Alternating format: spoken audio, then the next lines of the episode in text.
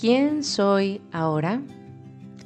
Esta semana te conté, te compartí mis reflexiones sobre mi primer mes viviendo en el extranjero con mi novio, apreciando la rapidez del tiempo que pasa y todos los aprendizajes que mi ser está experimentando.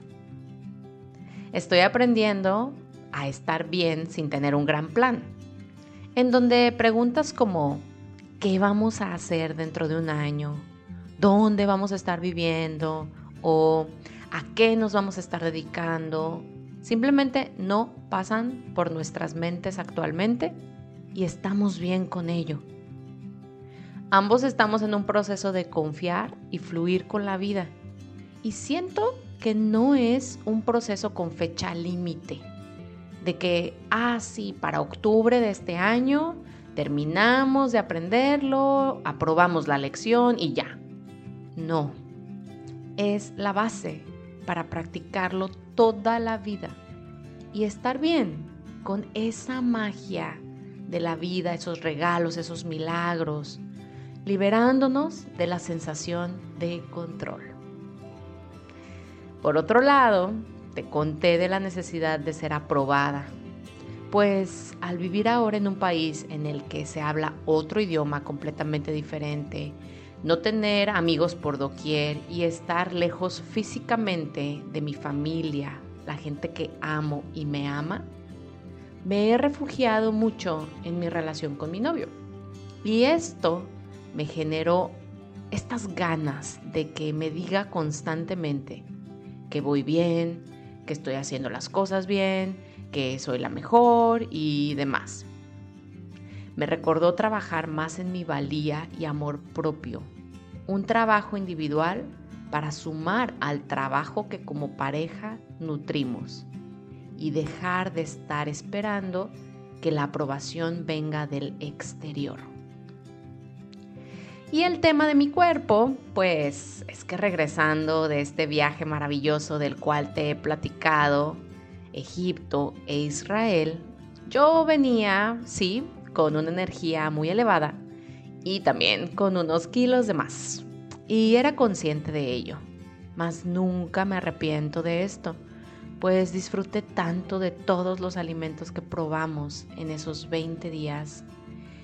Y luego llegué aquí a Budapest, mi suegra y mi cuñada consintiéndome de sobremanera con comida como típicamente se hace en todos los países, que pues estas celebraciones involucran alimentos por montones. Y sí, llevo ya unas tres semanas yendo al gimnasio, reconectando con el movimiento que tanto amo, intento, intento alimentarme pues con balance, más sin restringirme. Y sé que solo es mi mente y mis temas emocionales los que cuando al desequilibrarse me sabotean directo. El respeto, la admiración y el amor por mi cuerpo bajan. Un tema que siento también que es para toda la vida y que estoy dispuesta a seguirlo nutriendo. En fin, este mini resumen es para recordarme y recordarte la importancia que tiene el autoconocimiento en nuestras vidas.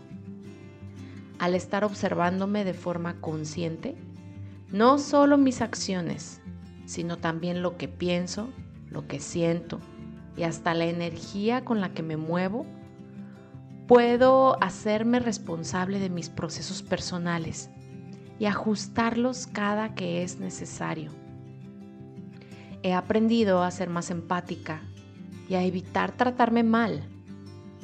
Y lo que más puedo rescatar como beneficio de conocernos más y más cada día es la importancia de salir de un estado víctima, donde nada crece, donde todo se apaga. Y por ende, atraer a nosotros a personas en una etapa de evolución similar a la nuestra dejando a un lado el victimismo, la queja, el juicio, el lamento y el sufrimiento para darle espacio al amor, la unión y la liberación auténtica de quienes somos, recordando juntos que la vida es tan solo un juego de colores.